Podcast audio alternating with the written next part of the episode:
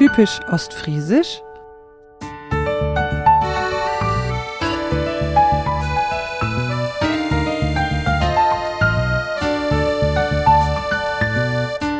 Moin und herzlich willkommen in Ostfriesland. Hier gibt es unglaublich schöne Landschaften mit grünen Wiesen und Weideflächen, Moor- und Feengebiete, das Wattenmeer, malerische kleine Städtchen, Hafen- und Feenorte, die ostfriesischen Inseln, Boseln, Tee und vieles mehr. Aber ist das alles? Und hat die ostfriesische Art der Menschen, die dort leben, wirklich etwas mit den Witzen über sie zu tun? Mein Name ist Sabine Herrmann und ich stamme aus Ostfriesland. Ich bin Lehrerin und Musikerin und verbinde meine Wurzeln mit meiner Musik. Ich bin die Schöpferin von Sangen. Das sind Popsongs mit ostfriesisch-plattdeutschen Texten. Lange dachte ich, dass es mir an Fähigkeiten und Wissen für die große weite Welt mangeln würde und dass dies daran läge, dass ich in Ostfriesland aufgewachsen bin. Das ist natürlich nicht wahr und doch eine verbreitete Vorstellung. Deshalb möchte ich mit diesem Podcast die Schätze der Regionen entdecken von der Sprache über Traditionen bis hin zu aktuellen Szenespots und Events. Davon erzähle ich und gehe ins Gespräch mit sehr interessanten Menschen, die aus Ostfriesland stammen oder dort leben. Schön, dass du mich heute auf dieser spannenden Reise begleitest. Ich freue mich ob die.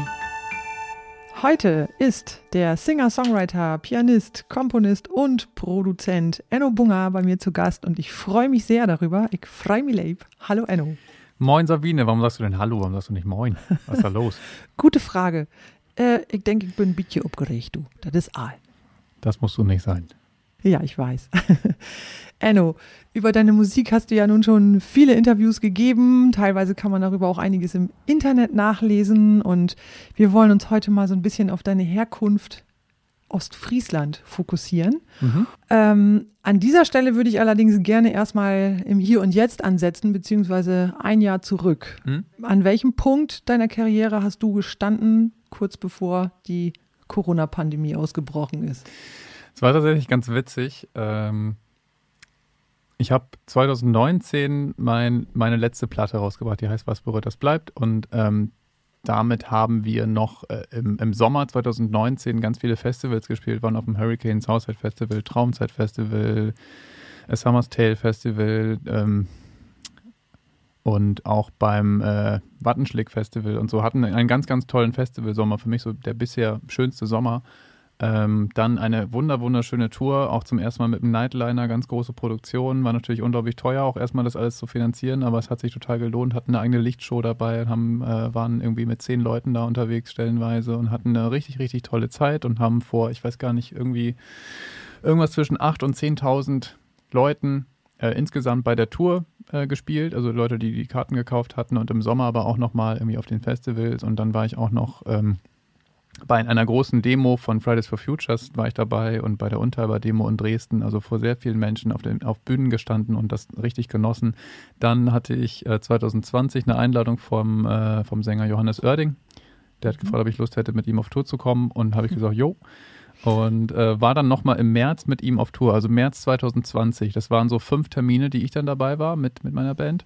Und äh, das letzte Konzert vor, vor dem Lockdown, was ich gespielt habe, war äh, irgendwie Mitte März in der TUI Arena Hannover vor 12.000 Leuten.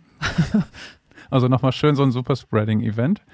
Und ähm, das war, das war, war auf jeden Fall ein schöner Abend so. Und äh, aber da gab es auch schon so, ich lese ja immer sehr viele Nachrichten, bin sehr viel auf Twitter unterwegs und ich habe schon da das kommen sehen und gedacht, ich äh, es ist jetzt nicht meine Verantwortung hier, ne? Äh, aber ich, ich, also ich kann mich auf die Bühne stellen, aber ich werde jetzt nicht mehr wie sonst so nah ans Publikum rangehen und äh, bin da lieber vorsichtig. So, mhm. und ähm, war dann nur noch so auf Abstand am, am Merch. Aber natürlich, das ist heute undenkbar, dass so eine Veranstaltung überhaupt stattfindet. Ne? Also man wusste man ja damals nicht so richtig. Man hat irgendwas vermutet, dass es nicht gut wäre, aber naja, jedenfalls äh, ist dann danach, sind ja alle Großveranstaltungen auch abgesagt worden.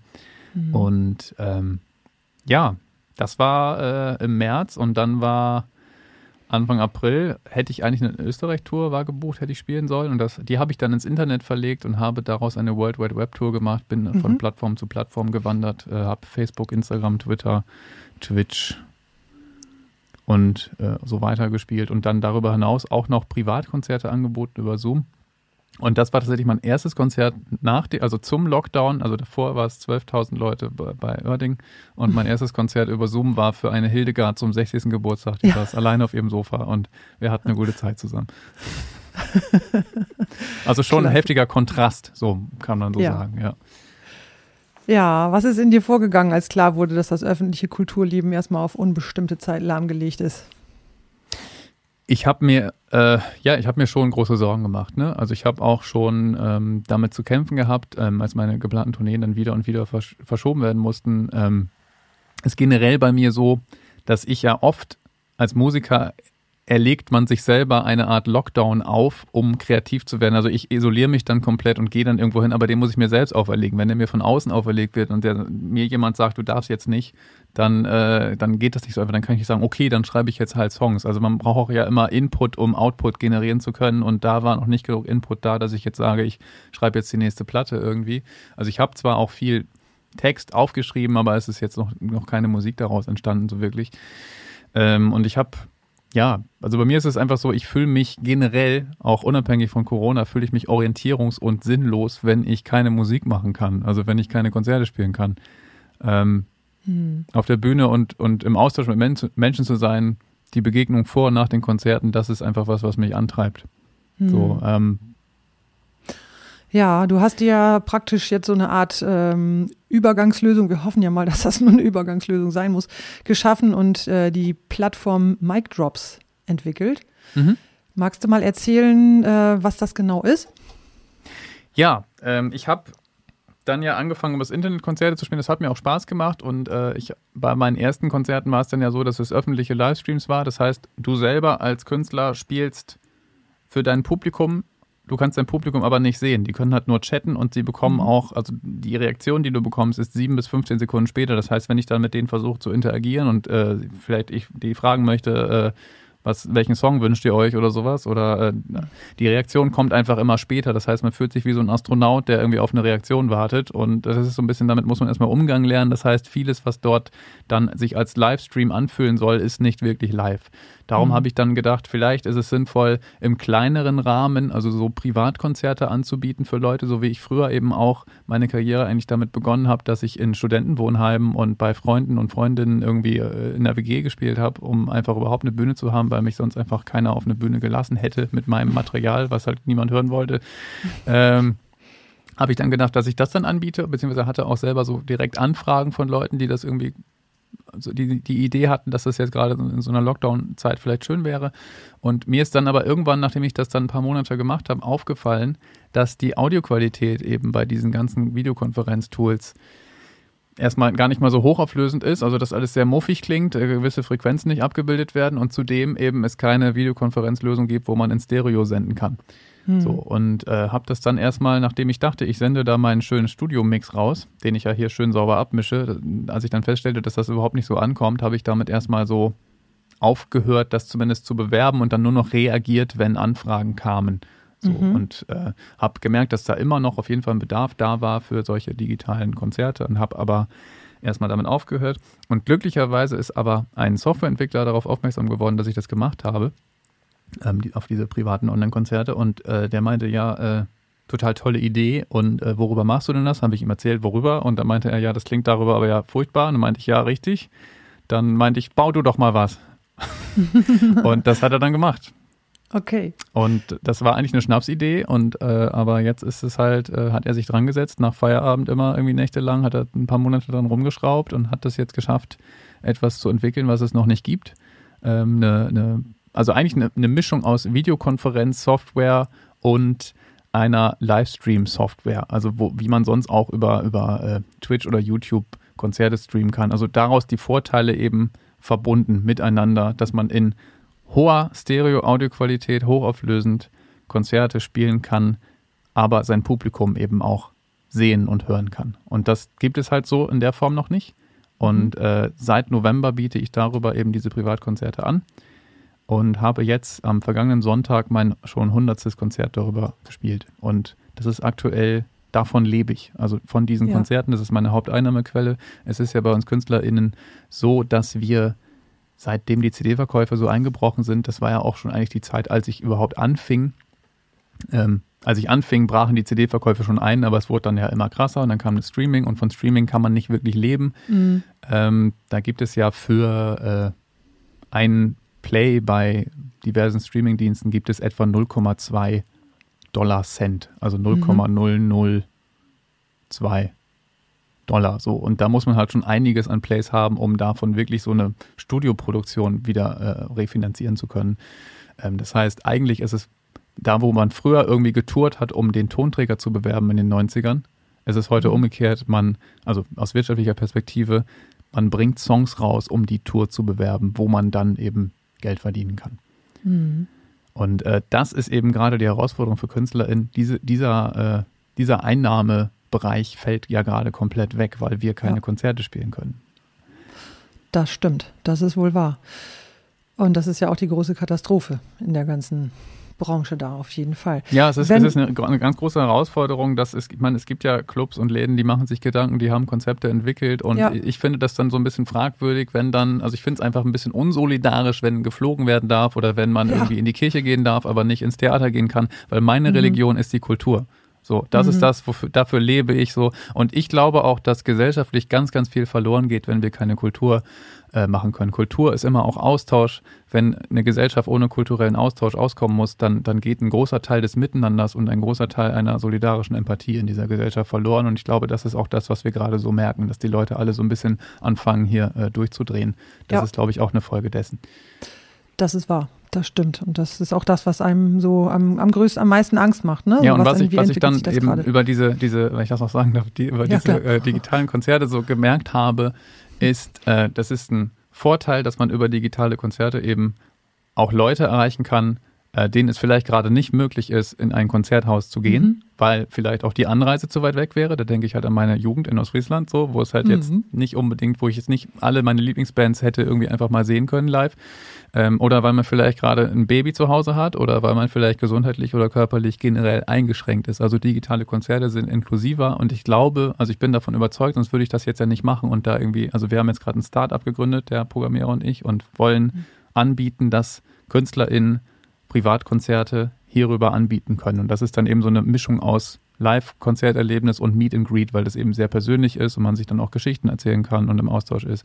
Und ähm, ja, ich glaube, dass das, dass das Zukunft hat. Also mir hat das bei diesen 100 Konzerten, die ich darüber gespielt habe, so gut gefallen, dass ich, äh, also wir hatten alle so viel Spaß und auch die Rückmeldung des Publikums ist eigentlich so, dass sie sagen, ey, das äh, würde ich auch nach der Pandemie noch buchen. Und es gab auch Leute, die haben gesagt, ich war zwar bei dir auf der Tour 2019, aber mich hat das jetzt hier noch mehr berührt, weil ich mhm. näher an dir dran war.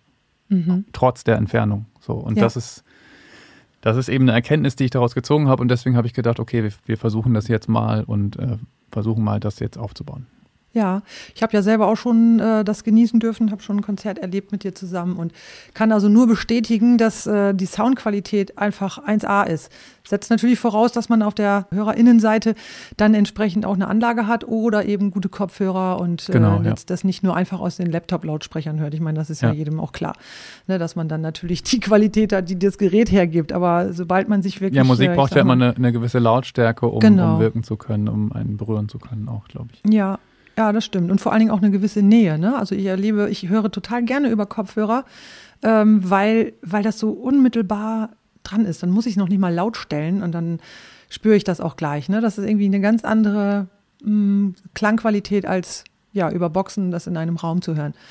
Genau. Wie kann man dich denn buchen?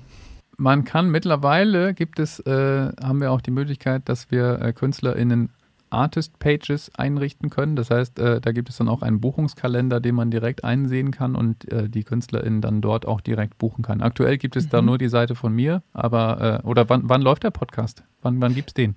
Ähm, den, der wird irgendwann im Laufe des April wird der ausgesendet. Okay, aber jetzt nicht gleich, also einer ist noch in der Schleife und danach kommt dann. Dann kann es sein, dass äh, es, wenn, wenn, wenn der, wenn, wenn, wenn die HörerInnen gerade zuhören, man auch schon nicht nur mehr mich buchen kann, sondern auch noch andere KünstlerInnen, die gerade schon aktuell auch Konzerte hierüber schon gespielt haben oder das auch perspektivisch längerfristig noch anbieten möchten. Ja. Und äh, da wird es dann wahrscheinlich auf micdrops.de einfach eine Übersichtsseite geben, eine Artist-Seitenübersicht, äh, wo man dann gucken kann, wer bietet denn gerade aktuell Konzerte an und wen könnte ich dafür buchen.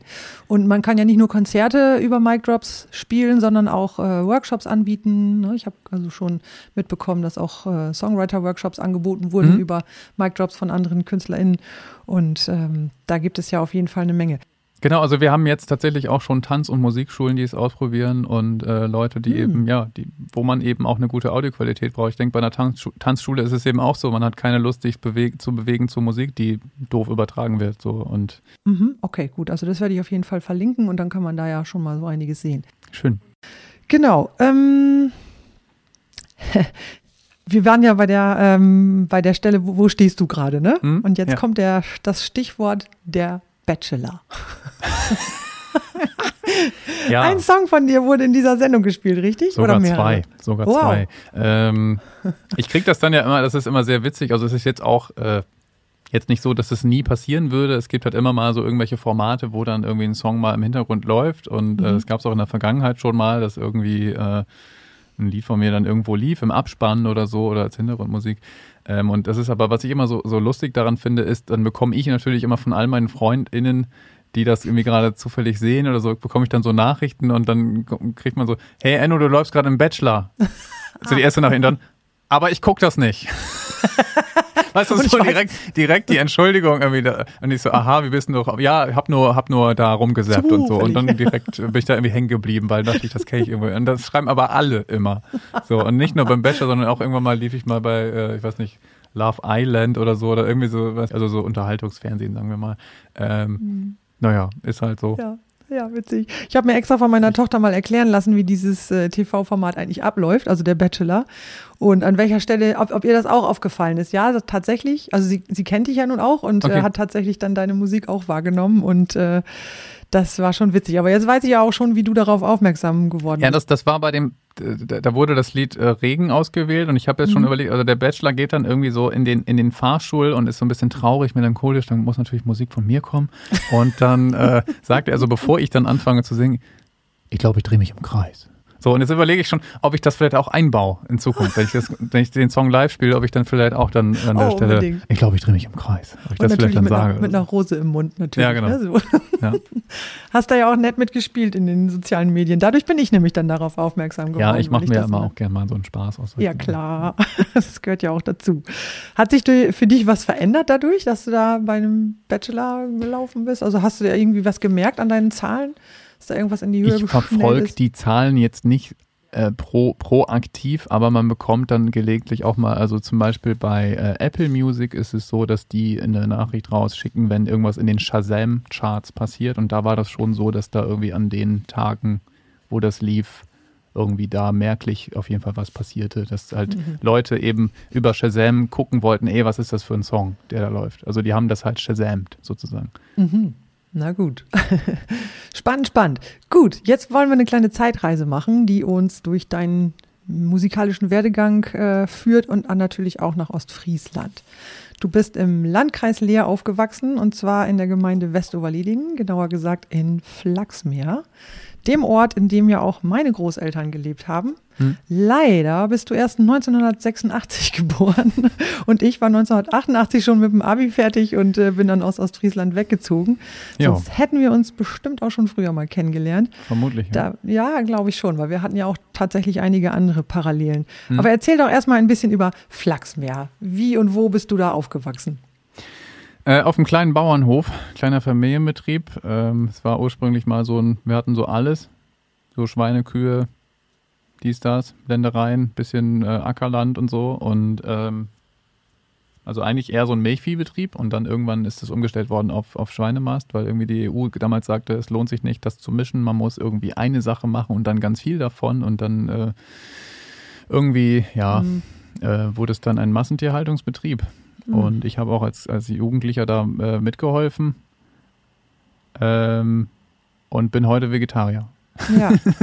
ja, also es ist einfach, äh, ich, ich, ich bin, und äh, den, den Hof gibt es auch nicht mehr. Also meine Eltern haben den äh, dann irgendwann verkaufen müssen, weil es einfach äh, nicht mehr wirtschaftlich war. Ne? Also du musst entweder wachsen oder weichen so und das ist halt äh, die die großen werden subventioniert und die kleinen Mhm. werden irgendwie kriegen bekommen äh, für, für, für, für Fleisch und Milch nicht genug Geld. Also das ist einfach äh, eigentlich ungerecht. Also es ist Mhm. auch äh, kein äh, nicht nicht gut fürs Tierwohl, ne? Also es ist halt alles irgendwie so groß gemacht wird und dass es nur noch so um Wirtschaftlichkeit geht und nicht mehr irgendwie darum, ob das vielleicht irgendwie gerade auch vielleicht als Familienbetrieb gut zu ähm, behandeln wäre. Aber das war auch damals so eine Zeit, da äh, es war in den 90ern, da, äh, weißt du, man kam ja im Grunde, waren wir ein Biobetrieb, so wie das vorher war, und dann Mhm. wurde irgendwie gesagt, ja, man muss jetzt irgendwie das größer machen, sonst lohnt sich nicht. Und ähm, eigentlich hätte man bei diesem Biobetrieb bleiben sollen.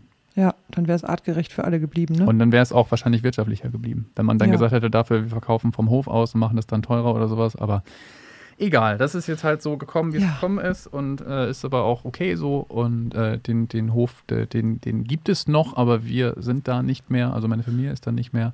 Ähm, die Straße heißt jetzt tatsächlich Bungerskamp.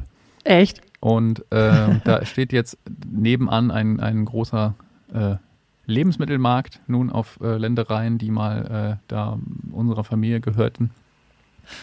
Und äh, der Eichenbaum ist aber noch da, dank dem ich gelernt habe, wie ich auf dem Fahrrad bremse. Ah, ja, da kommen wir gleich noch drauf. Aber tatsächlich, das Gebäude steht doch noch, also das Haus, in dem Das, du das steht noch, aufgewachsen ja. Das, bist. Aber das ist in zweiter Reihe, ne? Also ich weiß die Papenburger Straße und das liegt ja irgendwie dann dahinter, oder nicht? genau, das ist so ein bisschen abseits, ja. Mhm. Gleich bei Rettmeier um die Ecke, Ja, ne? Oder Genau. dahinter? Also neben dem Fußballplatz, neben Rebmeier und dem, Fußballplatz. Rebmeier ist die, äh, die Gaststätte da, wo, wo Ja, man ja, dann, genau. dann feiern geht und irgendwie sein Mhm. elf Ölchen dann trinkt oder so. Richtig, genau. Ja, da habe ich auch schon ein paar äh, Feiern mitgemacht, Ja. Familienfeste und so. Und wenn man jetzt da drauf guckt, von also Rettmeier links und der Fußballplatz dann geradeaus, ist dann das Haus von dir auf der rechten oder auf der linken Seite davon? Rebmeier ist rechts und wir sind dann links davon. Also das ist, äh, Also wenn man jetzt von der Papenburger Straße aus, du stehst da an dieser Stelle, da gibt es auch, auch mal diesen Berliner Wagen. ja, Ja, genau, das ist dann genau. hinter, hinter Rebmeier. Also nicht, also nicht vor, nicht da, wo der Berliner Wagen ist, sondern dahinter Mhm. geht, eine, geht eine Straße rein. Genau. Da ist es. Und, und dann von diesem Fußballplatz aus eher auf der linken Seite. Ja. Also, ah, Genau. ja, okay. mal gucken, wie viele Leute da demnächst lang pilgern. Ist bei vielleicht Souvenirshops oder so. ja, genau. Ja, Im mm, Bungerskamp. Ganz Echt cool. klar, jeden dass der Laden, dass die Straße jetzt so heißt, ist stark. Ähm, genau, Flachsmeer. Warst du, Flachsmeer liegt ja so zwischen Papenburg und Leer. Wohin warst du denn mehr orientiert? Tatsächlich nach Leer, weil dort auch die Musikschule war, Mhm. äh, wo meine, meine Musiklehrer und äh, meine, meine Klavierlehrer herkamen. Und äh, irgendwie, ich habe ja zwei ältere Brüder und die sind eben in Leer zur Schule gegangen, also bin ich dann auch nach Leer gegangen, weil Mhm. natürlich ist es logistisch dann irgendwie sinnvoller, wenn man irgendwie in eine Richtung nur fahren muss, als wenn man jetzt die ganzen Kinder auch noch irgendwie in alle Richtungen verstreut hat und so. Und äh, Mhm. nee, ich, mich hat es immer sehr nach Leer gezogen und ähm, Ja, die Ja. Stadt finde ich auch so vom, vom optischen her ist ja nun auch mal, unterscheidet sie sich ja sehr von Papenburg. Sind zwei völlig verschiedene Städte, sind, haben beide ihren Reiz, aber Leer hat natürlich auch irgendwo sowas ganz Besonderes, ne?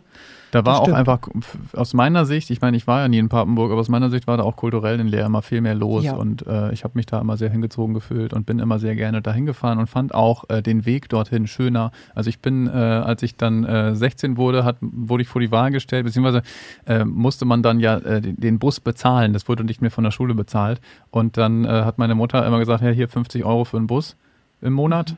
Mhm. Dann habe ich natürlich gesagt, ja, dann fahre ich aber mit dem Rad.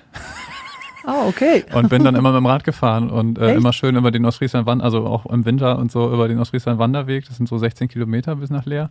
Und äh, genau, immer da lang gefahren, weil ich es auch total schön fand eigentlich und das irgendwie auch so als Herausforderung gesehen habe, dass ich sportlich so ein bisschen fitter werde und so. Mhm. Und äh, bin dann immer morgens und nachmittags dann mit dem Rad da lang gefahren. So schön hier äh, über ihr Hofe und dann auch an den äh, ostfriesischen Alpen vorbei. Ken, kennst du? Ähm, du meinst das, das Müllverbrennungswerk? Die Mülldeponie, genau, Ja, der, höchste, die höchste, der Mülldeponie. höchste Berg in Ostfriesland. Ja. Mhm. Also dann bist du aber ja nicht schön übers Land gefahren, sondern da komplett an dieser Hauptstraße lang. Nee, ich bin dann halt dann rüber, ne? Also an ihr Hofe vorbei und dann aber Mhm. an diesem äh, Entsorgungsdings über den Ostfriesland Wanderweg. Und dann kommst du ja so dann ist die Mülldeponie rechts von einem, wenn man da lang fährt, glaube ich, wenn ich es richtig in Erinnerung habe. Ach so, da gibt es noch so Wege hinten über die Felder. Okay. Genau, über die Felder und an der Bahn lang fährt man da. Und das ist eine super ah. schöne Strecke. Das kann ich nur empfehlen, wer da irgendwie mal mit dem Rad unterwegs ist. Also generell der Ostfriesland-Wanderweg, den sollte man mal gesehen haben. Das ist so mein. Also da einfach mal mit dem Rad zu fahren, das, das fehlt mir hier sehr, muss ich sagen. Ostfriesland Wanderweg, ist das dein Szenespot? Ich habe hab eigentlich, eigentlich drei. Ah, eigentlich drei. Oh. Okay. Und zwar, äh, der andere wäre ähm, Steenfelder Hamrich. Da gibt es, da hinten, das ist so in der Nähe auch äh, vom, von, von der Kirche, so und dann noch ein bisschen weiter da hinten rüber an, äh, in Steenfelde durchs Dorf. Und da gibt es einen Bahnübergang. Da ist die Schranke immer unten. Aha. Und die Schranke geht nur auf, wenn du da auf einen Knopf drückst. Und dann hast du, da ist eine Gegensprechanlage. Und wenn du da drauf drückst, dann meldet sich jemand und sagt, Schrankenwärter. Und dann muss man sagen, eben Open Augen. Und dann sagt der Schrankenwärter, jo. Und dann geht die Schranke hoch. Und das ist einfach, das ist genial. Also das, weißt du, also da sitzt halt wirklich jemand, der es beauftragt, die Schranken zu äh, beobachten, dass da halt, weil da selten Leute sind und meistens die Schranke unten ist und da einfach kein Auto oder sowas rüberfahren kann, damit der Zugbetrieb da immer durchgeht. Da fahren, was in der Stunde vielleicht ein, ein zwei Züge oder so durch. Ne? Mhm. Ähm, aber äh, das ist, das ist ein mega Highlight. Das ist einfach dann der Fahrwärter so, das ist genial. Das muss man erlebt haben. Und der dritte Spot ist äh, ein, ein, eine, eine Diskothek, die gerade äh, äh, natürlich auch leider geschlossen hat, aber ähm, ohne die ich glaube ich nicht so kulturell interessiert wär, wäre, wie ich bin. Also vor allem auch die, da habe ich sehr viel äh, Popkultur kennengelernt. Äh, das Limit mhm. in ihr Hofe. Da habe ich eigentlich jedes Wochenende, Freitag, Samstag, also gab auch Leute, die haben gesagt, Enno, du wohnst ja im Limit. So, und das war wirklich so weiß nicht, von meinem 16. bis zum 21. Lebensjahr oder so. Ich bin ja nicht direkt nach meinem Abi ausgewandert, wie das alle gemacht haben, sondern mhm. ich bin erstmal in Ostfriesland geblieben. Wollte eigentlich ursprünglich äh, Musik studieren, mhm. bin da nicht genommen worden, weil ich zu schlecht war und habe dann ähm, sehr froh. Einfach Songs geschrieben. Ja, ich bin auch froh. Mittlerweile mhm. ist das Beste, was mir passiert ist. Aber habe dann einfach daran gearbeitet, Songs zu schreiben und äh, habe Gesangsunterricht genommen und an meiner Stimme gearbeitet und irgendwie mhm. versucht, mich da so durchzuwursteln. Mhm. Da kommen wir gleich nochmal ein bisschen genauer drauf. Aber das Limit in Ihrhofe, seit wann gibt es denn das? Also ich, ich seit glaub, den 90ern. Wollte ich gerade sagen, in meiner Jugend gab es das dann nicht. Nee. Da hatten wir andere Diskotheken. Das Apex in Papenburg Mhm. Also ich war sehr viel in Papenburg, weil ich auch da zur Schule gegangen bin und ähm, da waren halt eben tatsächlich damals auch die, die Diskos in den 80ern, genau. Da gibt es ja auch heute noch irgendwie, wie heißt, hieß das nicht, Revier 4 oder so? Ich weiß nicht. Also die haben immer so geile Namen, die Diskotheken. Das weiß ich nicht. Old Germany gab es noch, das war im M-Center oben unterm Dach. Das war auch. Das, ach egal. So, das waren deine drei Szenespots. Spannend. Also mit dieser Schranke, da muss ich unbedingt demnächst hin. Muss machen. Ja. Das ist ja auch völlig Corona-neutral. Äh, da kann man ja immer vorbeifahren. Wie kommt man denn da hin? Also Einfach über Steenfelder Hamrich einmal da diese, diese, einmal im Bogen fahren. Das ist irgendwie so, das, das, da gibt es ja nur, da gibt's nur zwei Straßen. Die fährst du einmal rüber an einer Seite und dann mhm. fährst du rechts und dann wieder zurück. So, so ein U fährst du da und dann mhm. kommst du da automatisch schon hin. Ja, cool. Ach, ich frage mal meine Mama, die kennt das bestimmt. die ist da oben ja auch aufgewachsen. Ähm, so, ich muss mich mal einmal ganz kurz hier orientieren. genau. Du hast doch auch damals Kirchenorgel gespielt, richtig? Mhm. Mhm. Richtig. Wie war denn da eigentlich dein Werdegang?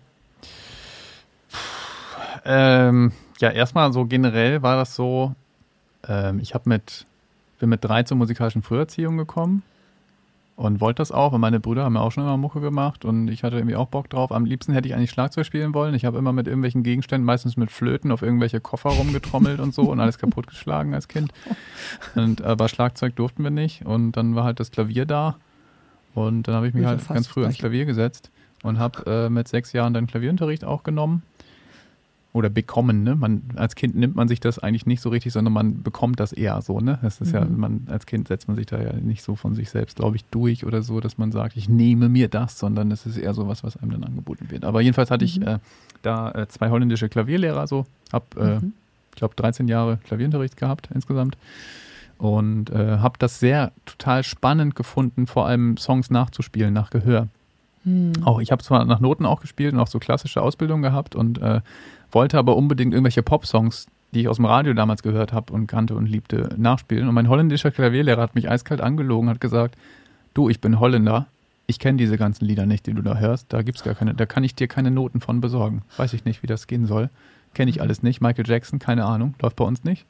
Okay. Und äh, dann, dann hat er gesagt, ich soll es einfach mal nach Gehör versuchen nachzuspielen. Und das habe ich halt dann gemacht. So, Wow. und das war, äh, war ganz, ganz wichtig, dass der das gesagt hat zu mir. Und dann bin ich eben angefangen, irgendwie mit, mit acht Jahren schon zu improvisieren und nach Gehör äh, nachzuspielen und versuchen, so ein bisschen Akkorde zu verstehen und zu bilden und zu transponieren und Intervalle zu üben und äh, das in Noten dann aufzuschreiben und so. Und habe da sehr, sehr früh damit begonnen und auch recht früh schon irgendwie so erste, ja, man kann das nicht Songs nennen oder so, aber so kleine Stücke irgendwie so Akkordfolgen und Melodien irgendwie selber erfunden sozusagen. Und ähm, ja, und weil ich das eben so früh schon angefangen hatte, war ich eigentlich mit, mit, mit 12, 13 schon so weit, dass ich sehr viele Songs so nach Gehör nachspielen konnte.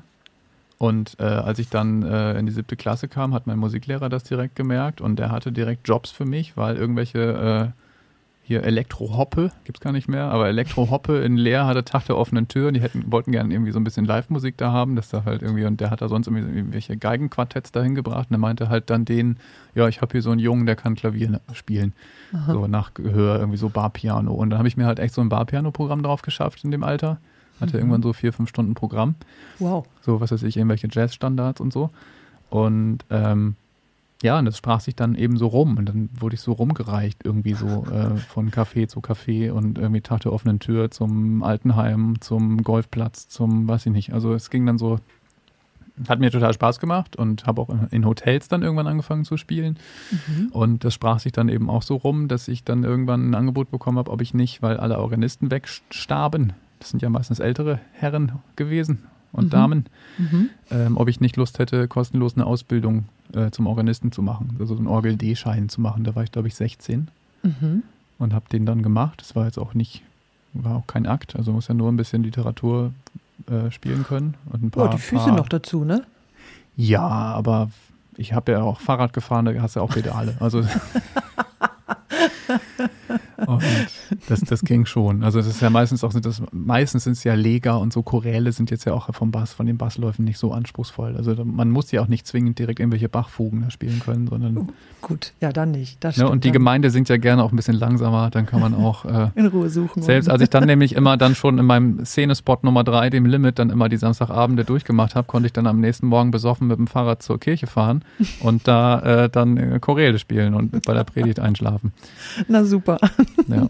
Wo hast du gespielt? In welcher Kirche? In Steenfelde, in Flachsmeer, in Völln, Völlner Feen, Völlner Königsfeen, Aha. äh, Rauderfeen manchmal, also äh, vor allem aber in Steenfelde war ich irgendwann fest als Organist angestellt. Also vor allem Steenfelde und Flach, Flachsmeer, Ah, weil da auch okay. super tolle Pastoren waren. Hannemann Mhm. und Dreier, tolle, tolle Leute waren das. Und das Ja. Ding ist ja, dass auf dem Dorf, ähm, es gab ja, außer dem Limit, gab es auf dem Dorf eigentlich keine kulturelle Förderung. Alles, was Kultur war, fand in der Kirche statt. Entsprechend bin ich als äh, Jugendlicher, als Kind immer in die Kirche gegangen, weil Mhm. dort Musik war, weil dort Ja, was los stimmt. war. So, das war für mich äh, eine sehr prägende Zeit, kulturell. Äh, mittlerweile, irgendwann habe ich so, sage ich mal, den Glauben verloren. So, also ich Mhm. bin nicht gläubig oder so, äh, bin eher agnostisch. Mhm. Und ähm, aber bin immer noch sehr dankbar dafür für diese prägenden Jahre, ähm, weil ich da so sehr gefördert wurde, auch äh, von Mhm. diesen Einrichtungen und von diesen Personen. Ja, sehr schön. In der ähm, Kirche in West, warst du in, den, in in der großen Kirche auch? Da habe ich Ja. die Orgelausbildung gemacht, ja. Bei Michael Busch? Ja, Echt? Ich Ja. auch. ach witzig. Ja, genau. Und ich war auch 16, als ich meine D-Prüfung gemacht Ach, habe. Aber es war Das ein paar Jahre früher Ja. als bei dir. Ach, und den gab es dann noch, den Michael Busch. Ja. Den gab es dann noch, der hat danach dann aufgehört. Ja, der war sein Mhm. letztes Jahr oder so, glaube ich. Oh, okay. Mhm. Ja, das habe ich auch als eine sehr schöne Zeit in, in Erinnerung. Ich hatte damals sogar vor, also inspiriert durch den Unterricht bei ihm, ähm, ähm, Kirchenmusik zu studieren. Das war tatsächlich mal so, ein, Mhm. so eine Idee, die ich hatte. Aber dann habe ich mir überlegt, nee, immer sonntags in der Kirche sitzen und Chöre leiten und ansonsten Mhm. irgendwie nicht so wirklich Kontakt auch so zu Gleichaltrigen haben. Das war jetzt, wollte ich dann doch nicht. Und dann ist es nachher Lehramt geworden. Aber halt eben trotzdem erstmal ordentlich studiert so. Ja, voll, schön. Genau. Ähm, gut, aber wir wollen zurück zu dir, zu deinen Anfängen. Also du hast jetzt ja gerade schon so ein bisschen erzählt und du hast auch schon die Eiche erwähnt. Ähm, In deinem Lied Weichzeichnungsfilter, da malst du ja mit deinen Worten so wunderschöne Bilder aus einer Kindheit und schaffst so herzergreifende Gedankengänge wie, was soll Oma denn im Himmel? Das hält sie mit ihrer Höhenangst nie aus. Ist das nicht viel zu gefährlich? Und wenn es regnet, fällt sie da nicht raus. Ich finde das so schön. und dann lässt du dein lyrisches Du in diesem Song auch erzählen, wie er als Jugendlicher die erste Liebe nach ganzen drei Wochen verliert und dann nach einem Tag im Zimmer mit dem ersten Song rauskommt. Ist das deine Geschichte? Das ist tatsächlich meine Geschichte, ja. Mhm, auch, na klar, den Eichenbaum hast du ja gerade schon erwähnt, der kommt genau, ja auch ja. vor. Es ist generell so bei mir, äh, schon sehr, sehr viel autobiografisch von dem, was man da hört. Also es mhm. ist, ich weiß nicht, ob es Glück oder Pech ist, aber ich habe irgendwie kein Problem damit, das zu teilen auch. Mhm. Ähm, ich glaube, wenn ich eine größere Öffentlichkeit hätte, würde ich damit aufhören. Aber irgendwie hat es sich bei mir so entwickelt, dass ich einfach so ein, ein wahnsinniges, tolles, aufmerksames Publikum irgendwie mir erarbeitet habe und ja mhm. auch nie jetzt so sagen wir mal, ich habe immer bewusst, ich wurde auch schon mal als Erfolgsverhinderer bezeichnet intern, weil ich so gewisse Schritte nicht gemacht habe, die ich hätte machen können. Also ich, es gab mal so, so Ideen, ob es nicht mal was für mich wäre, also es ist schon lange her, so vor acht Jahren oder so, ähm, bei diesem Eurovision Song Contest Vorentscheid zum Beispiel mhm. mitzumachen oder weißt du, so solche Sachen. Mhm. Und da habe ich immer gesagt, ich sehe mich da nicht. Ich habe da keinen Bock drauf und Wettbe mhm. Musik ist für mich kein Pferderennen und ich hatte für mich auch so traumatische Erlebnisse. Ich habe bei Jung musiziert mitgemacht und fand das da auch immer, also ganz am Anfang schon mit acht Jahren mal, da war das schon so, da ging es immer um Virtuosität und Geschwindigkeit und noch höher, schneller, weiter und so. Und ich fand, das hatte mhm. für mich zu wenig mit Gefühl zu tun.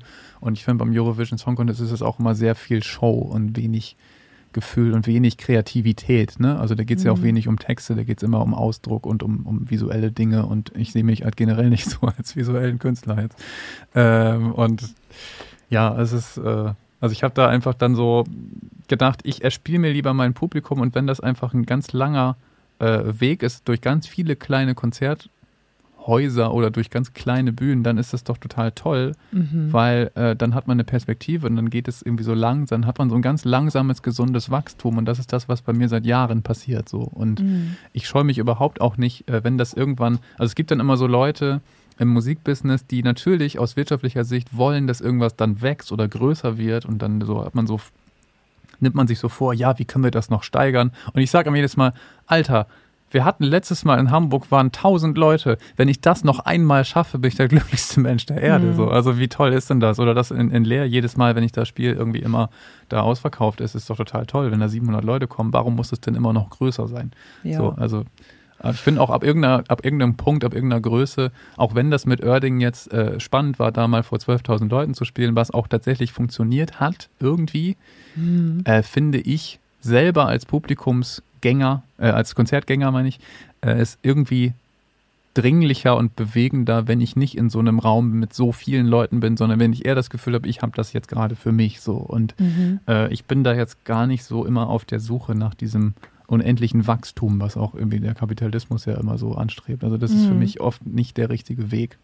So. Mhm. Aber ich bin jetzt voll abgeschweift. Wo waren wir überhaupt? Frage. Nee, das ist Meine total Güte, super. Ich ähm, ich, das passt aber auch echt hervorragend in das, was ich dich jetzt als nächstes fragen wollte. Also ich nehme dich auch so wahr, dass du jetzt auch gar nicht unbedingt, also dieses ne, größer, schneller, besser, das hat ja auch ganz viel mit Konkurrenz zu tun und ich nehme mich eher so als jemanden wahr, der ganz viel ja auch so im Team auch denkt, ne? Also der viel Wert darauf legt, Kontakte zu haben und zwar nicht nur im Sinne von ne, du sitzt da und du hast deine Fans, mit denen du Kontakt hast, sondern eben auch, ähm, du hast ja sehr früh zum Beispiel auch angefangen, mit deinen Kumpels zusammen Musik zu machen. Hm?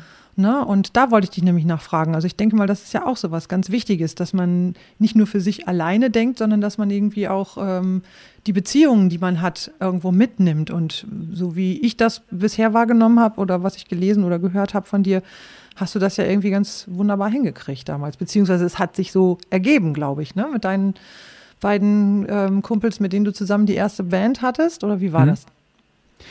Ja, das ist ja, ähm, das ist halt irgendwie so, so gewachsen, beziehungsweise, also vor allem war das so, dass, dass so zu dem Zeitpunkt die einzigen beiden Leute waren, die sich vorstellen konnten, sowas zu machen. Ne? Also, dass man Mhm. einfach das mal ausprobiert und irgendwie mal so mutig ist und versucht, einfach eine Tour zu buchen und das zu spielen und dann einfach mal für ein Konzert nach Karlsruhe fährt, von Ostfriesland aus, irgendwie 600 Kilometer oder sowas. Und dann steht, kommt man da an und baut alles auf und merkt dann am Ende, okay, es sind irgendwie mehr Leute gerade auf der Bühne als davor, aber wir spielen jetzt trotzdem Mhm. einfach äh, weil wir Bock haben. So, und die, die, die äh, zwei Leute im Publikum sind immer wieder gekommen, wenn wir in Karlsruhe irgendwo gespielt haben. Und äh, es, ist, es ist ein sehr beschwerlicher Weg und äh, Mhm. den kannst du auch nur mit gewissen Leuten gehen. So. Ja. Und ähm, es gab dann aber irgendwann so mal die Erkenntnis, also wir haben das irgendwie fünf Jahre gemacht, von 2007 bis 2012 und ich hatte damals, 2012 war so eigentlich, nachdem wir 2010 bei Inas Nacht waren, was schon ein Erfolg war und ein Mhm. großer, große Aufmerksamkeit gab das, ähm, war es trotzdem nicht absehbar oder es war einfach, es gab keine Perspektive für uns, dass wirtschaftlich wirklich wir drei davon leben könnten. So im Gegenteil, es war, wir waren völlig pleite, abgebrannt, obwohl gerade äh, das Lied Regen mit dem TV Noir-Auftritt durch die Decke ging, aber wir hatten immer nur irgendwie mehr oder weniger draufgezahlt so und es Mhm. war einfach nicht wirtschaftlich. Und dann hat Nils, äh, mein Schlagzeuger, gesagt damals, Enno, wenn du irgendwie weiter Musik machen willst mit den Songs, die du da schreibst, ähm, dann musst du die Band auflösen. Das wird sonst nicht wirtschaftlich funktionieren. Du wirst niemals eine Familie ernähren können davon. Das, das äh, kannst du vergessen. Also das, das läuft nicht. Und ähm, ja, und ich habe dann eben so das äh, gemacht, weil, weiß ich nicht, also es, es wäre sonst, es, es wäre nicht gegangen anders, so wirtschaftlich. Mhm. So, ich hätte dann äh, was anderes machen müssen. Und äh, bei mir ist es so, ich schreibe, ich brauche sehr, sehr viel Zeit zum Schreiben. Das ist ein Mhm. Fulltime-Job. Ähm, wenn ich die Zeit nicht dafür habe, die ich brauche, und die hätte ich ja nicht gehabt, wenn ich dann noch was anderes hätte nebenbei arbeiten müssen, ähm, dann wäre das einfach nicht gegangen. Also dann wäre wär man auch perspektivisch nicht mehr weitergekommen und dann hätte es auch keine Entwicklung gegeben, so dass es irgendwie Mhm. wirtschaftlich äh, tragbar wäre. Mhm. Und habe dann aus dem, also bin 2006 als Soloprojekt angefangen, 2007 bis 2012 waren wir ein Trio. 2013 haben wir eine Trio-Abschiedstour gemacht und dann war das Trio erstmal aufgelöst. Mhm. Und seither ist Nils einfach mein, äh, mein Schlagzeuger, der bei Konzerten dazukommt, der aber ansonsten, der als mein bester Freund sehr viel in meinem Leben involviert ist und auch Mhm. immer an meiner Seite ist, so, der aber jetzt nicht bei diesen Business-Sachen, wo er auch keinen Bock drauf hat, äh, dabei ist. So, Mhm. und das ist dann eben, das sind dann so Dinge, die ich dann alleine mache. Mhm. Also mit, mit Business meine ich dieses, dieses Kontakte und dieses äh, mit Plattenfirmen sprechen und mit A&Rs und mit Verlägen und so weiter Ja. äh, Gespräche zu führen und äh, Pläne zu schmieden und sowas. Und äh, da ist äh, das ist manchmal sehr äh, viel auch, da wird sehr viel gesprochen, sage ich mal, Mhm. und wenig oder ja, es, es, man braucht einfach Pläne und Ideen und Visionen und sowas und aber bis man dann wirklich mal was, was machen kann auch, vergeht immer sehr viel Zeit und da muss man einfach auch ein Typ für sein und da muss man erstmal Bock äh, drauf haben so und Mhm. äh, das ist dann natürlich auch sehr viel Arbeit so und deswegen, äh, wenn man eben Musiker sein möchte, reiner Musiker, reine Musikerin, dann äh, ist es manchmal echt äh, schöner, wenn man einfach nur mit auf Tour fährt und diesen ganzen Business-Quatsch nicht miterleben muss. Ja. Das heißt, du bist dann da ja klar auch eben unternehmerisch tätig. Das ist ja eben nicht nur, du bist dann eben nicht nur Musiker. Um das so Sondern- machen zu können, genau. Ja. Und um dann irgendwie über ganz viele Umwege und kleine, äh, auch so manchmal so dann Touren, die ich dann mache, um andere Sachen zu finanzieren oder Räts zu finanzieren. Ich habe äh, 2012 und 14 Wohnzimmerkonzerttouren gemacht, um meine Platten finanzieren zu können. Ähm, ja, und spiele auch öfter mal eine Solo-Tour, um danach bei der nächsten Tour wieder äh, vernünftige Gagen der Band zahlen zu können und so. Also das Mhm. sind halt schon so Dinge, die man, äh, die man natürlich dann irgendwann so entscheidet. Und äh, aber ich bin wahnsinnig froh darüber, dass wir 2019 diese schöne Tour haben konnten mit dem Nightliner und äh, wirklich da einen eigenen Bus hatten und äh, damit einfach unterwegs waren. Hm. Das war was und das, das, das ist so ein, so ein Kindheitstraum, der da in Erfüllung gegangen ist auf jeden Fall. Wunderbar. Ja, sehr schön. Herzlichen Glückwunsch dazu. Ähm, ein Album von dir aus dem Jahr 2015 heißt ja Flüssiges Glück. Mhm. Du hast jetzt ja einiges erzählt, aber was würdest du sagen, war auch Glück auf deinem Weg? Ganz viel. Mhm. Erstmal äh, Glück, äh, beziehungsweise ja, äh, jeder Mensch, der in, in Westeuropa geboren wird, hat im Lotto gewonnen. Wir Mhm. sind wahnsinnig privilegiert, erstmal hier, hier aufzuwachsen. Dann bin ich sehr privilegiert, dass ich ein weißer Mann bin, weil die Gesellschaft ist geprägt von strukturellem Rassismus und äh, andere Menschen kommen mir nicht so gut klar und werden diskriminiert und ich werde es halt nicht. Ich wurde vielleicht mal gemobbt wegen meiner roten Haare in der Schule, aber ansonsten hielt sie es eigentlich in Grenzen. Und äh, ich habe eine wahnsinnig schöne Kindheit gehabt, äh, habe ein tolles Elternhaus, eine ganz tolle Familie und das ist erstmal das allergrößte Glück, dass ich auch so lange es, äh, bis heute irgendwie gesund geblieben bin, weitestgehend. Ähm, und äh, ja, das ist für mich erstmal das größte Glück, so das, Mhm. das zu haben. Und Glück habe ich auch, dass es tatsächlich so geklappt hat mit der Musik. Ich meine, ich habe mir das immer vorgenommen, ich habe auch viel dafür gearbeitet, habe als Jugendlicher eigentlich schon gesagt, als ich zur Schule ging, habe ich zu meinen LehrerInnen gesagt, dass ich nebenbei zur Schule gehe, weil ich sowieso Musiker werden möchte. Und wurde natürlich auch nicht selten dafür ausgelacht, aber ähm, irgendwie hat es ja geklappt. So. Ja. Und ähm, aber natürlich braucht man dafür Glück. Jeder Mensch, der erfolgreich ist, hat Glück gehabt. Ja, aber so wie ich das jetzt gerade raushöre, und das stimmt ja auch, Glück ist auch immer eine Frage der Wahrnehmung, ne? Ja. So. Also nicht immer, aber oft. Also gerade wenn man so privilegiert ist, da hast du vollkommen recht, ähm, das dann wahrzunehmen als Glück. Das ist ja schon mal erstmal eine wichtige Voraussetzung. Das hilft ja, ja. Ja, Und auch das, ja, als das als Glück zu begreifen und auch in dem Moment äh, kann man es vielleicht noch formen, wenn man es wahrnimmt und äh, umso mehr genießen. So und äh, aber Mhm. Glück, das war eben auch mit dem Albumtitel Flüssiges Glück gemeint, das ist halt immer im, das kann man nicht festhalten. Das Ja, das fließt stimmt. eben immer so in alle Richtungen und es ist so wie Wasser, du kannst es äh, nicht mal, du kannst es nicht mal in Gefäßen äh, Nee. eigentlich halten. Glück, ist auch kein ne? Also Dauerzustand. ne? Glück genau. ist ja letztendlich, Ja. sind ja immer Momente und äh, flüssiges Glück, ja, das ist ein tolles Bild. Das hat ja auch was mit im Fluss sein oder im Fluss bleiben steckt da ja auch mit drin, ne? So das äh, ist ja für uns KünstlerInnen auch immer ganz wichtig, dass wir so diesen Flow haben und wenn es dann stagniert, dann, dann kann man einfach auch kein Glück empfinden und äh, Ja. das gehört dann natürlich schon dazu. Dein ostfriesischer Name Enno, ist der vielleicht auch ein bisschen Teil dieses Glücks? Du sagtest gerade, du bist gemobbt worden wegen deiner roten Haare. Hast du jemals dir was anhören müssen wegen dieses Namens? Nee, das nicht. Nee. Also die in Ostfriesland heißen ja alle auch Ono, Mono, Tomo, Hanno, Forko und so Ja. weiter. Äh, das war jetzt nicht so das Problem. Also ich wurde halt, ich war oft zu spät in der Schule. Ne? Ich bin halt eher eine Nachteule Aha. und ich kam ganz oft nicht klar, vor allem so, als ich so 14, 15, 16 war und 17, 18, 19 auch, äh, mit so diesen ersten beiden Stunden in der Schule und ich bin tatsächlich sehr, sehr oft einfach so aus Prinzip zur dritten gekommen. Okay. So, und dann hieß ich eine Zeit lang dann Enno Penno. Enno Penno. Ah ja, ja, okay. Na super. Was sich reimt, stimmt ja auch irgendwie, ne? Ja. Ähm, ich bin mit diesem Namen ja selber auch aufgewachsen, weil mein Bruder ja auch so heißt. Ich habe ja einen Bruder, der heißt auch Enno. Und äh, Mhm. außer dir und ihnen, ihm kenne ich aber auch niemanden sonst persönlich, der so heißt. Ich fand den Namen aber immer schon sehr besonders und auch irgendwie cool. Wirst du öfter mal darauf angesprochen, woher der Name kommt? Das weniger, also ja, also kommt drauf an, wo ich gerade bin. Ne? Wenn ich äh, ne, äh, im Osten, sag ich mal, eine Tour mache, also dann passiert es nicht selten, dass Leute fragen, ob ich nicht in Wirklichkeit Enrico heiße. Aber dann erkläre ich, nee, es ist ein ostfriesischer Name und ich weiß mittlerweile auch äh, die Bedeutung dahinter. Es kommt ja Ah. irgendwie von, äh, von Einhard oder so oder von e Egen, Egenhard oder so. Egen, Ja, genau. Egenhard oder so, Mhm. ne? Und äh, bedeutet ja irgendwas mit der, der mit dem Schwert oder so. Der mit dem Schwert kämpft. Der mit dem Schwert kämpft. Ach so, das könnte ja auch bedeuten, dass ich gegen das Schwert kämpfe, Ja. weil ich Pazifist bin. Auf jeden Fall, der Nachname ist, äh, also Bunga, ist, äh, das kommt ursprünglich daher, weil irgendjemand mal in irgendeinem Krieg tatsächlich die Bunge gespielt hat. Das heißt, meine Familie war halt mega feige, also halt nicht, war auch sehr pazifistisch, hat einfach hinten gestanden und Trommel gespielt, um die Leute nach vorne angetrieben, da in den Krieg zu ziehen. Aber selber nur auf der Trommel rumgehauen, ne? Weißt du so? Ja. Richtig, richtig toll.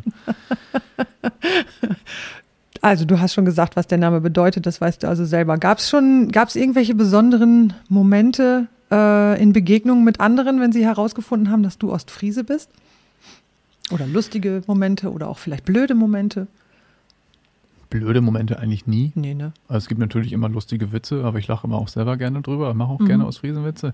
Okay. Und ähm, es ist, äh, tatsächlich, wenn ich auf Tour bin, immer schön, dass da gibt es irgendwie so eine, so eine Verbundenheit unter den Ostfriesinnen, dass die halt dann eher auch mal sich das angucken. Also wenn auch Leute, die ich noch nie vorher gesehen habe, so diese ganzen Exil-Ostfriesen, die in der ganzen Welt ja verstreut sind, mhm. ähm, die, die kommen dann irgendwie nach dem Konzert und sagen, ich bin da und da geboren oder so oder ich kenne ja. irgendwie keine Ahnung, ne? Äh, ich habe irgendwann mal Max Buskohl getroffen 2008 und dann haben wir uns ausgetauscht darüber, dass sein Opa von meinem Opa schon mal eine Kuh gekauft hat.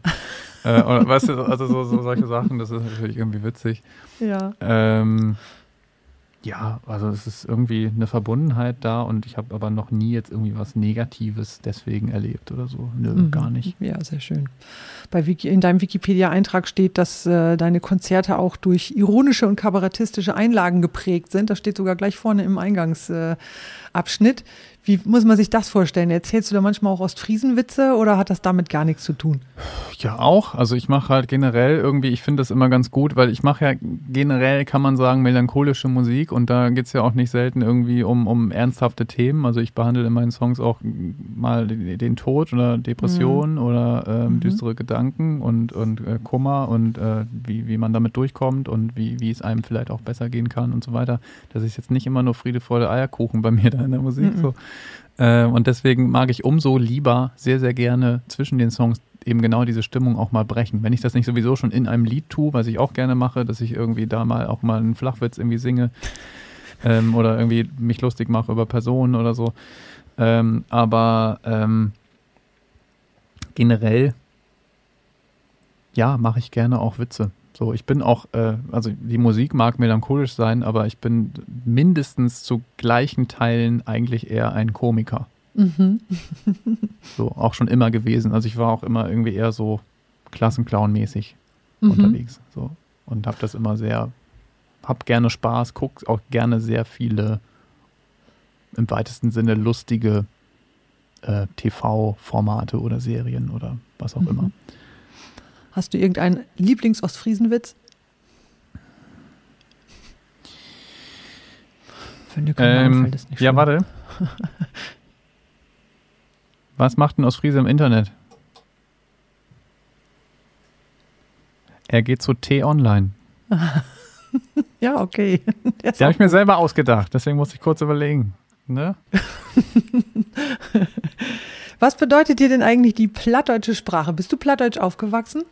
Meine Eltern sprechen Plattdeutsch und äh, hm. sie haben mit uns nicht Plattdeutsch gesprochen, aber natürlich will man als Kind alles wissen, was die Eltern sich da erzählen. Deswegen kann ich fließend Plattdeutsch verstehen und auch sprechen.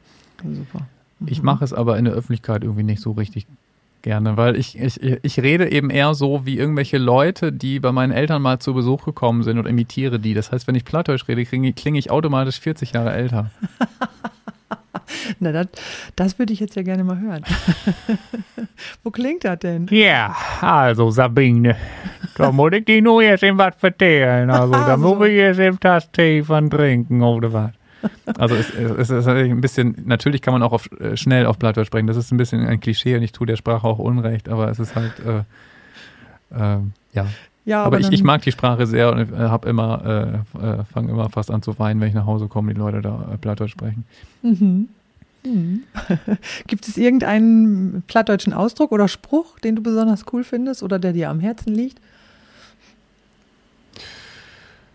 Es gibt, ich kann noch mal in diesem Dialekt dann, äh, weißt du, also in, in ja. dem breiten Hochdeutsch noch mal einen Spruch äh, zitieren, den mir mal jemand äh, gesagt hat, als ich nämlich dann äh, aus Steenfelde weggegangen bin, also auch da mich verabschiedet habe als Organist, da mein, meine äh, meine, meine, mein Amt quasi abgegeben habe und dann wurde ich dann nochmal nach vorne geholt und dann kam danach ein, ein Mensch, der im Kirchenvorstand aktiv war, auf mich zu und meinte, Erno, man kann die Menschen aus der Heimat vertreiben, aber nicht die Heimat aus den Menschen. So, und äh, das fand ich ganz süß. Ja, sehr schön. Ja. Das war jetzt nicht so wirklich plattdeutsch gewesen, Nö, aber war egal. Nicht plattdeutsch, ne? Und aber ansonsten kann ich sehr empfehlen, äh, ich höre gerne Hannes Flessner. Mhm. Kennst du den? Ja, durch dich. Also du hast mir davon erzählt, als wir letztes Jahr mal ein etwas längeres ja. Gespräch hatten. Und der, der macht ja sehr, sehr lustige plattdeutsche mhm. Musik, so singt über Buttermilch, also über Buttermilk Tango und Grauen Bone Rock'n'Roll und was weiß ich, also so über irgendwelche kulinarischen Gerichte, die es in Ostfriesland gibt und macht da Musik draus und so und das ist eigentlich ziemlich witzig. Ja. Und manchmal aber auch relativ melancholisch, wenn er über irgendeine äh, alte Bierdose singt, die in einem Kanal liegt und äh, die die irgendwie ganz ausgeblichen ist und von einer früheren Zeit irgendwie spricht und dann wird er nachdenklich und muss an früher denken und dass es alles anders war und Mhm. wie soll das noch alles werden und so. Also es Ja. ist äh, schon irgendwie süß. Das Einzige, was ich dem Typen nicht verzeihe, ist, dass er äh, bei Springer, Springer gearbeitet hat, nämlich der war Bildredakteur und das ist eigentlich äh, nicht zu verzeihen. Mhm. Okay. Wäre es für dich denkbar, irgendwann mal einen plattdeutschen Song zu schreiben? Das habe ich sogar schon mal Oh, gemacht, glaube ich. okay. Mhm. Schon ein paar, aber die habe ich nie veröffentlicht. Also das sind auch eher so lustige äh, äh, Kamellen, sage ich mal. Ah ja, okay. Naja, klar, wenn du dann so einen Bezug dann hast und äh, selber, wenn du selber ins Sprechen gehst und gehst immer gleich mehr oder weniger in die ähm, ja, in die Comedy-Ecke, dann ist ja klar, ne? dann kommt da sowas bei raus. Ähm, ich habe ja selber, bin ja selber gerade dabei, ein plattdeutsches Album zu äh, produzieren und das wird im September 21 erscheinen. Schön. Da geht es dann allerdings tatsächlich mehr so um diesen poetischen Anteil der Sprache. Ne? Ja, bin ich nachher- total gespannt. Will ich unbedingt hören, wenn es ja, soweit ist. Ja, kriegst du Freu auf jeden Fall drauf. zu hören. Mhm, schön. Und die wird Sangen heißen. Und Sangen ist ja der Familienname meiner Großeltern gewesen, die ja auch genauso wie du in Flachsmeer gelebt haben. Mhm. Also tatsächlich auch so eine Hommage an, an diesen Namen. Und Sangen ist ja auch das plattdeutsche Wort für Gesänge. Und äh, das war natürlich naheliegend dann, wenn man schon Ja, in die voll. plattdeutsche Richtung geht, dann sowas zu machen. Ja, wir kommen zum Ende und da würde ich gerne nochmal einen Schwenk ähm, machen in die sogenannte friesische Freiheit. Das war ja eine politische Struktur während des Mittelalters seit dem 9. Jahrhundert und die Friesen organisierten sich damals genossenschaftlich in autonomen Landesgemeinden und verteidigten ihre Freiheit auch aktiv gegen auswärtige Fürsten und so weiter. Was verbindest du auch im aktuellen Kontext mit diesem Begriff oder überhaupt erstmal nicht jetzt gekoppelt an diese friesische, sondern überhaupt mit dem Begriff Freiheit? Was bedeutet das für dich?